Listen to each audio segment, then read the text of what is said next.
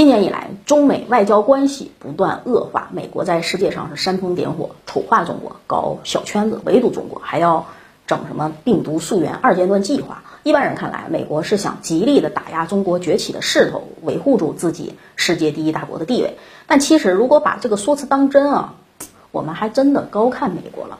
短视优于长远。是美国政府一贯作风。对比这些宏大而不切实际的远期目标，美国政府最急切的是想保住当前国内党派政治优势，以备下次赢得选举。而现在，拜登政府却面临着各种内忧外患，随时可能引爆政治危机。这样下去，下一任特朗普可能要卷土重来了。而唯一的救命稻草呢，可能就是中国。七月底，美国副国务卿舍曼来天津，到底谈了什么？外界只能是从新闻通稿里窥探一二。但近日有一个。大学的教授林中斌一篇文章却透露出了一点端倪，说舍曼来天津是向中国求救的，而结果呢是被中国无情拒绝了。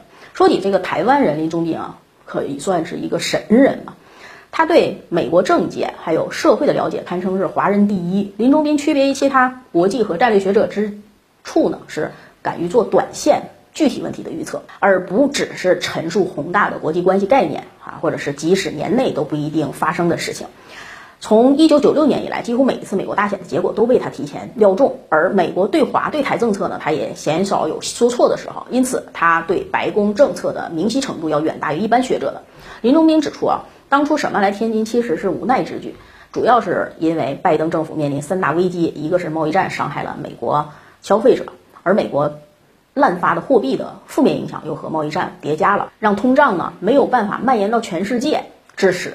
美国国内物价飞涨，老百姓对民主党不满意度持续攀升。二是国内经济疲软，今年以来，美国并没有出现如预期般的经济腾飞，国内市场呢恢复缓慢。第一、第二季度经济表现是低于世界银行和美联储预期的。三是气候变化问题已经是伤筋动骨的地步了。今年美国西部极端高温、干旱引发的自然灾害，不但损伤了经济实体，还死了不少人。这三个问题困扰之下，美国人已经是没有了对华强硬的必要性。特别是贸易战方面呢，美国希望和中国早日签订一个协议，提前结束，以帮自己缓一口气。然而呢，据林中斌说，中国对美国的要求回应是坏事做绝，还想好处占尽，天下哪有这样的道理？的确啊，在美国上半年还能喘气儿的时候。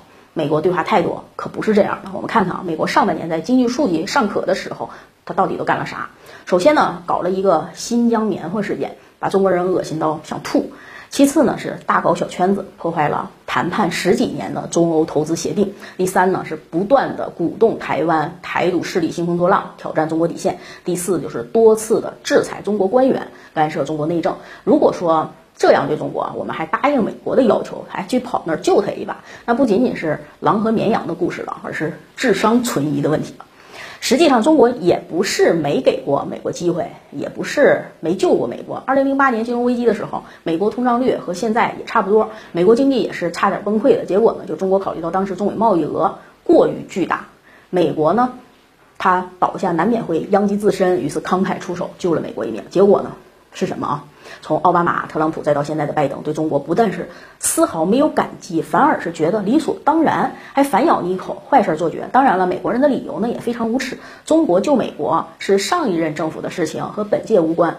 的的确确啊，确确实实坏事做尽，还想好处占尽。其实拜登政府面临的危机不光是内部经济危机，还有新冠病毒二次蔓延和特朗普政治的挑战危机。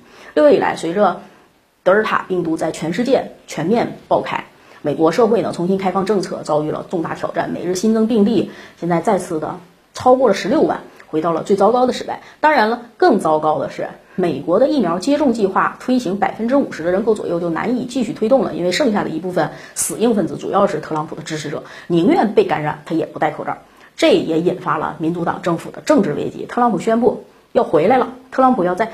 八月初，他宣布的将要参加二零二四年总统大选。很显然的，就是美国内部现在民粹势力是非常强。特朗普二零二零年大选虽然输掉了啊，但其国内支持率并不比拜登低多少。特别是支持者中还有不少死硬分子，号召力和希特勒相比都有很类似。现在啊，对特朗普弹劾案没有通过。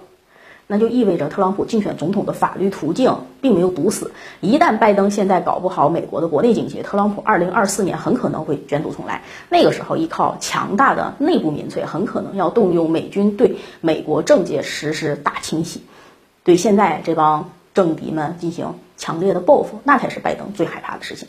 其实说到底啊，美国现在内部的一切问题都不是中国造成的，而是美国体制自行自己作死。导致的，一方面，美国政府短视和懒政的特点，让他们宁愿直接发钱，也不愿意搞扶贫攻坚。结果呢，就是美国通胀率屡创新高，穷人数量不减反增。太平洋彼岸的中国，它完成了人类历史上最宏伟的脱贫任务。另一方面，贸易战是美国自己发起的，和中国还是无关的。中国甚至苦口婆心的规劝美国不要搬起石头砸自己的脚，说了多少次？结果呢，美国怎么都不听。现在中国对美出口数量没变。伤害转嫁到美国人自己身上，这怪得了谁啊？说起疫苗接种问题，那就更深刻了。美国从小就教育老百姓要多元思维、自由发展，无组织、无纪律，不讲科学，是骨子里带的，谁也没办法。所以说到底啊，这些问题啊，即便是中国救得了一时，那也是无济于事的。美国衰落的大趋势是政治制度根子里决定的，中国是无能为力啊。讲个有意思的事情，美国副国务卿来华之前，专门声明了一个中国原则，并且警告了民进党当局不要搞事儿。想凭借这个让中国让步啊，但中国很显然不可能为了一个常识和原则来满足美国无理要求，对吧？好，感谢收看今天的节目，喜欢我的可以关注一下我们的账号，我们下期节目再见。